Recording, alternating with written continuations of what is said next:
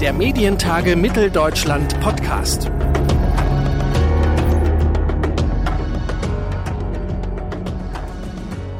Herzlich willkommen zu einer neuen Ausgabe unseres Medientage Podcasts. Meine Kollegin Lisa Ehrenburg aus dem Team der MDR-Volontäre hat für uns ein Interview geführt zu einer Social-Media-App, die die Medienlandschaft revolutioniert hat. TikTok. Dabei hat Lisa Ehrenburg mit einem echten TikTok-Insider gesprochen. Carsten Samland ist seit August vergangenen Jahres als Head of Entertainment Operations bei TikTok tätig. Gemeinsam mit seinem Team berät er Unternehmen und Personen, die bereits auf TikTok erfolgreich sind oder es noch werden wollen. Wir wollten von ihm wissen, was genau TikTok für Content Producer zu bieten hat.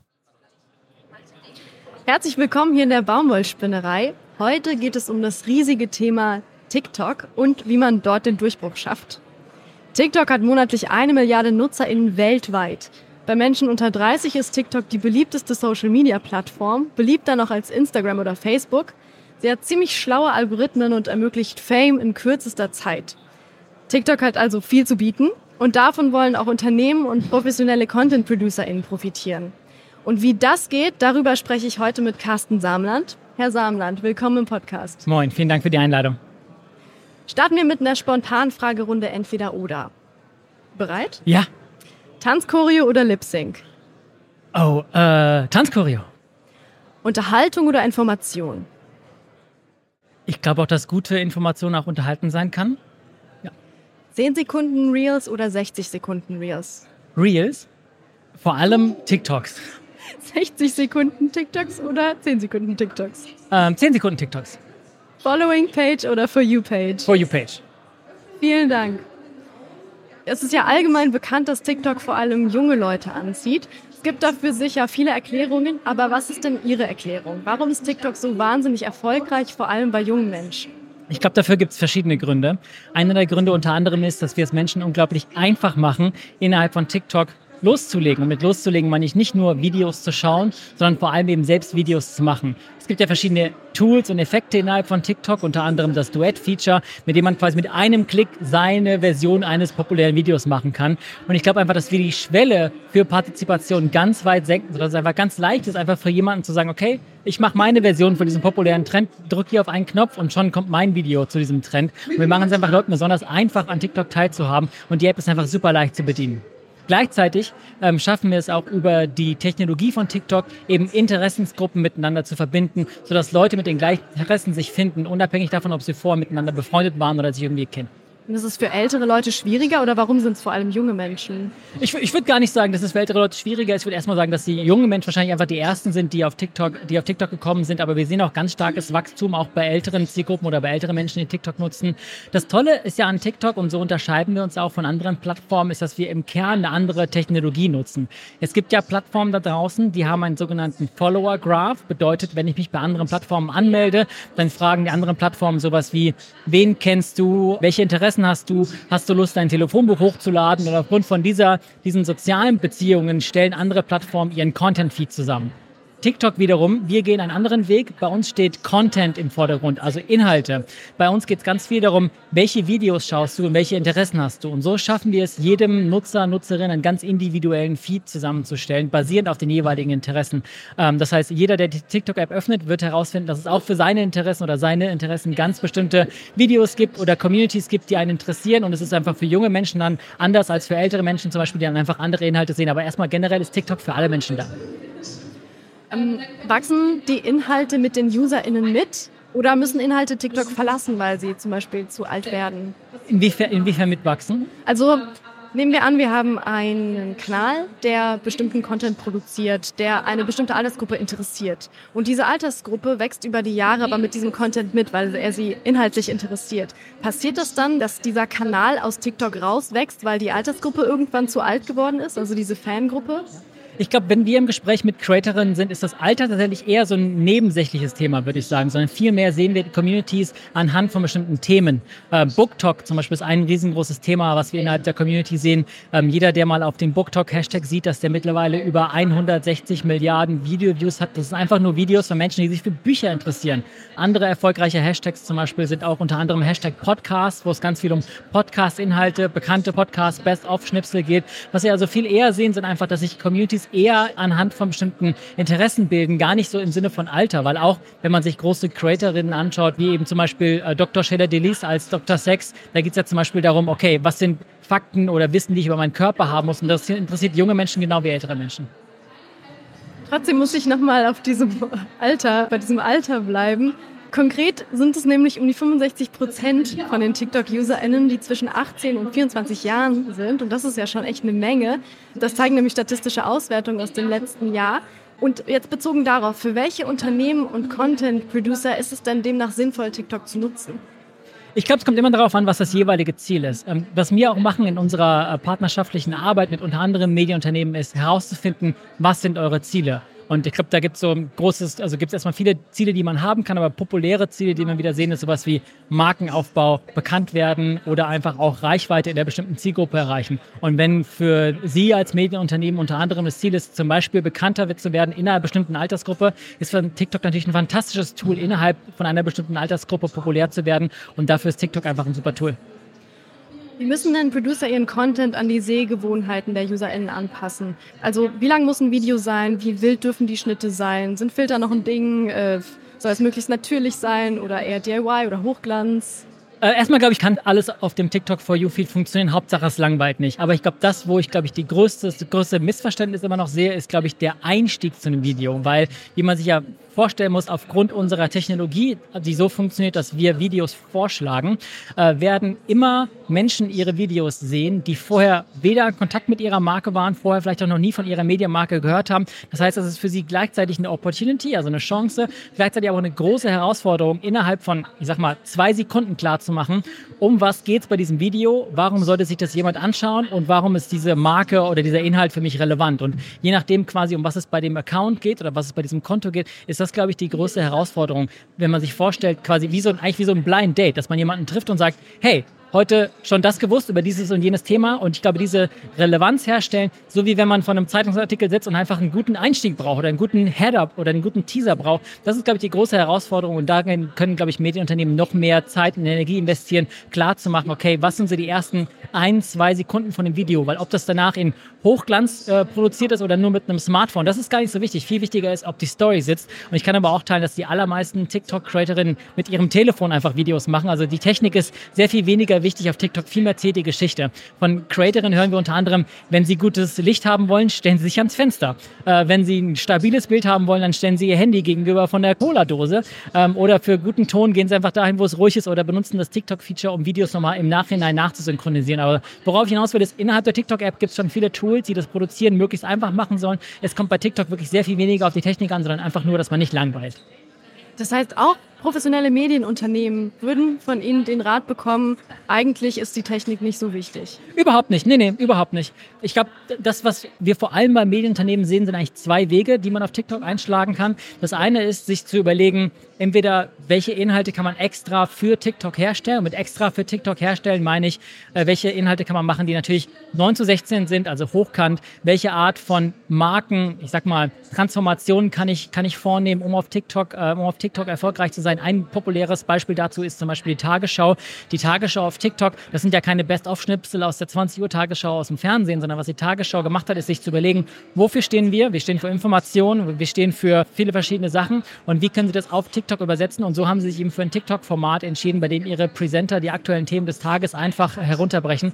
Ähm, und so muss, glaube ich, jede Marke für sich herausfinden, wie übersetzen wir uns auf TikTok. Der zweite Weg, TikTok äh, anzunehmen, ist äh, zu schauen, welche Inhalte stellt man vielleicht bereits auf andere oder für andere Wege her. Also bei Fernsehsendern bietet es sich natürlich an, wenn man jetzt lineare Inhalte für so ein 9 zu 16 äh, Big Screen, für einen großen Bildschirm macht. Welche Inhalte daraus kann ich nehmen und wie kann ich sie aufwerten und aufpolieren, dass sie auch auf TikTok funktionieren? Und das Tolle ist, beide Wege können funktionieren. Es ist nicht so wichtig, jetzt quasi für einen Weg zu versteifen, sondern viel wichtiger ist, was ist das ganz einzelne Video und wofür steht das einzelne Video, weil dann kann, egal mit welchem der beiden Produktionswege ein Video 10 Millionen Views generieren, egal ob jetzt mit Hochglanz oder nur mit dem Handy aufgenommen. Viel wichtiger ist die Story. Wer TikTok benutzt, kennt sich ja die For You-Page. Die präsentiert den Usern über einen Algorithmus neue Inhalte und vor allem an ihre Interessen angepasste Inhalte. Aber man kann in der App ja trotzdem auch gezielt nach Inhalten suchen, zum Beispiel über Hashtags. Wie können Content CreatorInnen diese Suchfunktion am besten für sich nutzen? Also was gibt es da vielleicht auch noch außer Hashtags? Also Hashtags sind schon ein sehr guter Weg, um gefunden zu werden. Tatsächlich, ich glaube, um hier vielleicht auch ein bisschen Mythbusting zu betreiben. Viele glauben ja auch, dass sie besonders gut sichtbar sind, wenn sie bei ihren Videos Hashtags wie FYP oder Hashtag for You Page hinzuzufügen. Äh, das ist Quatsch, weil die, die Suche ist tatsächlich einfach dafür da, gefunden zu werden. Und wenn ich jetzt ein Video machen würde, zum Beispiel hier von den Medientagen Mitteldeutschland, ist natürlich die, sind natürlich die entsprechenden Hashtags zu benutzen, damit die Videos gefunden werden. Also unser Rat wäre einfach möglichst spezifische Hashtags zu machen, damit man gefunden wird. Also auch bei bestimmten Themen kommt eben ganz auf den Kanal an und auf den TikTok-Account an und um welche Inhalte es am Ende geht. Aber umso besser man im Prinzip die Videos verschlagwortet, umso eher kann man auch dann gefunden werden. Und wir hören auch immer wieder von Medienunternehmen, dass es bei TikTok zum Beispiel einen sehr viel längeren Longtail gibt. Bedeutet, dass die Videos sehr viel länger am Leben sind, immer wieder Views generieren, manchmal Monate, manchmal sogar äh, also mehrere Monate oder Quartale später und nicht erst quasi ab dem ersten Tag. Ja, man kennt es ja, man sieht irgendein Video, findet es cool und dann ist es schon weg und man findet es nie wieder, wenn man nicht weiß, ah ja, dieses Stichwort ist es vielleicht. man sieht auch immer wieder TikToks von Podcastern, die ihre Podcast-Sessions filmen und Oh dann ja. so die Highlights davon auf Ja. TikTok posten. Ja. Das ist ja so ein Beispiel, wie man seine Inhalte multimedial verwerten kann, ähm, wenn man eigentlich von einer anderen Plattform kommt. Ja. Inwiefern ist es denn dann noch nötig, separaten Content für TikTok zu produzieren? Ich glaube auch da, die Frage ist, glaube ich, was, was für ein Ziel man hat. Und ich glaube, das, was wir jetzt vor allem bei Podcasts sehen, um da mal so zwei Beispiele zu geben, ist zum Beispiel der Podcast äh, Dick und Doof äh, mit Laser Luca und Selfie Sandra. Die zeichnen den sowieso auf und machen das eigentlich für eine andere Plattform oder für einen anderen Ausspielungsweg. Und sie nehmen aber daraus die meist oder die, die besten populären Momente und Schnipsel und stellen sie auch auf TikTok hoch. Und sie bauen sich auch damit eine unglaubliche Fan-Community auf TikTok auf. Und ich glaube, die Frage ist natürlich jetzt quasi, wo, wofür machen wir das und was könnte zusätzlicher Content noch bringen? Was wir aber auch einfach sehen, ist, dass eigentlich im Prinzip umso mehr Videos man auf TikTok hochlädt, hat man umso mehr Wahrscheinlichkeiten, auf der For You-Page viral zu gehen. Aber ich glaube, das Wichtigste ist, dass man überhaupt erstmal anfängt, dass sich überhaupt erstmal so einen Workflow generiert. Und es kann ja oder muss ja nicht nur sein, dass man die Best-of-Schnipsel vom Podcast nimmt. Ein anderes Beispiel zum Beispiel ist der Podcast Eyes in the Dark. Das ist ein True Crime Podcast. Die zum Beispiel, die nehmen gar keine Schnipsel aus ihrem Podcast, sondern was die machen, ist auch da wieder sich überlegen, wofür steht ihre Marke. Und die machen ganz eigene Videos zu ihren True Crime-Fällen, also mit äh, Greenscreen-Hintergrund und sagen dann, okay, das ist der Fall Medicaine, hier erklären wir in fünf Videos, wie es zu diesem Fall damals gekommen ist. Und da geht es eher um die Marke des True Crime Podcasts und gar nicht um, was geht es jetzt in der letzten Folge. Welche Herausforderungen und Grenzen gibt es denn für Unternehmen, wenn sie sich auf TikTok präsentieren? Also nehmen wir an, ein Startup, das Bio-Limonade herstellt, kommt zu TikTok. Wie findet es dort seine Zielgruppe? Was sollte es auf gar keinen Fall machen? Was sind da vielleicht Fettnäpfchen? Ich glaube vor allem auf gar keinen Fall langweilig sein, weil ich glaube, wenn ich mir Werbung vorstelle, ich glaube, bei Bio-Limonade kenne ich mich jetzt leider nicht so aus, aber um ein Beispiel zu nennen, wo es, glaube ich, einfach ein bisschen plakativer ist, was wir vor allem sehen bei Autowerbung ist, dass äh, die Autowerbung, wie, wie man sich die im Fernsehen vorstellt, das schöne Auto fährt an einer Steilküste am Meer entlang, dahinter ist ein Sonnenuntergang, das ist gar kein TikTok-Video, weil so funktionieren TikTok-Videos nicht. TikTok-Videos sind mit Creatorinnen, sind Gesichter, sind authentische Inhalte mit dem Handy gedreht und da, glaube ich, kann man noch viel besser erklären, okay, da sollte man quasi Make TikToks, also über TikToks machen, anstatt quasi Werbeclips zu machen. Und da, darum sollte es gehen, wie kann man mit seiner Marke im Gespräch bleiben und wie kann man versuchen, mit seiner Marke auch authentisch mit der Community in Kontakt zu treten. Wir sehen da ganz viele Marken, die da sehr erfolgreich sind, äh, bei der TikTok-Community, unter anderem auch mit den TikTok-Effekten zu arbeiten. Die Deutsche Bahn wäre da so ein Beispiel, oder auch einfach der Account von Pro7, äh, die zum Beispiel sehr gut darin sind, quasi, obwohl sie Marken sind, Gesichter zu bekommen, Persönlichkeit zu bekommen. Das kommt bei der TikTok-Community einfach sehr gut an. Jetzt die Königsfrage. Wie schaffe ich es als professionelle Content-Producerin, dass meine Videos viral gehen? Äh, machen, machen, machen, machen, machen, machen, machen, machen. Ähm, und das meine ich ganz ernst, weil ich, ich unterhalte mich sehr viel mit Medienmachenden oder Medienschaffenden, die häufig Konzepte haben oder Ideen haben oder auch vielleicht ein halbes Jahr Marktforschung gemacht haben und sich dann überlegen, wie müsste so das perfekte TikTok-Video aussehen. Und ich glaube, die, die viel erfolgreicher sind, sind eigentlich die, die vielleicht auch mit einem, ich sag mal, 80% fertigen Konzept erstmal machen 10 Videos machen, 50 Videos machen, 100 Videos machen, daraus dann lernen, die richtigen Rückschlüsse führen und dann quasi daraus adaptiv arbeiten für ihre nächsten 50, 100, 200 Videos. Also worauf ich hinaus will, ist nicht darauf vielleicht ausruhen oder eine Idee haben, okay, das ist jetzt das perfekte TikTok-Konzept und so muss es auch für immer sein, sondern viel eher mit einer Grundidee oder mit einer, vielleicht auch mit einer Schnapsidee loslegen auf TikTok und dann erstmal 100 Videos machen und dann überlegen, was davon funktioniert, was davon kommt gut an, was kommt davon nicht so gut an, die ganzen Sachen, die nicht funktionieren, alle radikal weglassen und sich dann darauf fokussieren, wie kann man diese Strategie noch weiter ausarbeiten. Ich will sagen, man braucht gar keine perfekte Strategie, aber es ist so ein bisschen quasi auf TikTok viral zu gehen, ist so ein bisschen so wie versuchen, in einem leeren Pool schwimmen zu lernen. Man muss dann einfach schwimmen, man muss das einfach lernen, einfach machen. TikTok ist also nicht für Perfektionistinnen. ja. Braucht es da vielleicht aber auch einfach Glück, dass der Algorithmus den Content pusht? Es ist tatsächlich einfach Mathematik. Also am Ende ist es Mathematik. Ähm, erklären wir auch immer wieder, wie der For You-Feed funktioniert.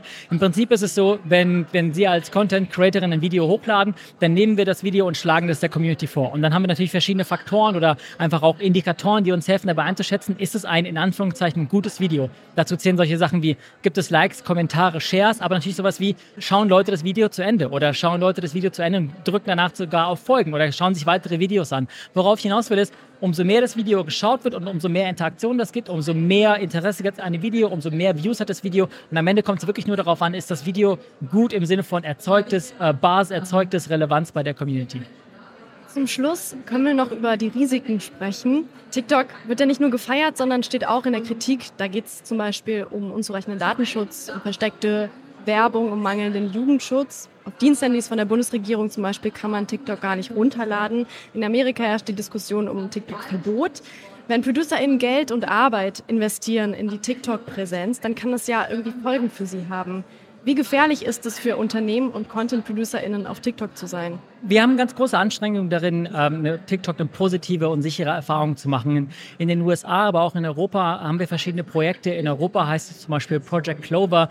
Da investiert TikTok Milliarden darin, die Plattform und vor allem natürlich die Sicherheit der Nutzer so sicherzustellen, dass die TikTok-Nutzerinnen-Daten auf Servern in Irland und in Norwegen gespeichert werden. Also das Thema Datenschutz ist von uns von höchster Priorität. Und da äh, halten wir uns nicht nur an örtliche Gesetze, sondern arbeiten auch ganz viel mit den beteiligten Unternehmen zusammen, um einfach da sicherzustellen, ähm, dass wir für alle eine positive Erfahrung sind. Vielen Dank, Herr Samenland. Dem Schlüssel zum Erfolg auf TikTok sind wir heute ein bisschen näher gekommen, falls es den überhaupt gibt. Danke für das Gespräch. Danke auch. Das war meine Kollegin Lisa Ehrenburg aus dem Team der MDR-Volontäre im Gespräch mit Carsten Samland. Wenn Sie mehr über die Zukunft der Medienbranche erfahren wollen, dann genau hören Sie in unsere anderen Podcast-Folgen. Die gibt's zum Nachhören auf medientage-mitteldeutschland.de und natürlich überall, wo es Podcasts gibt. Und Sie wissen es bereits, in 14 Tagen hören wir uns an dieser Stelle wieder. Ich sag vielen Dank fürs Zuhören und bis bald. Der Medientage Mitteldeutschland Podcast.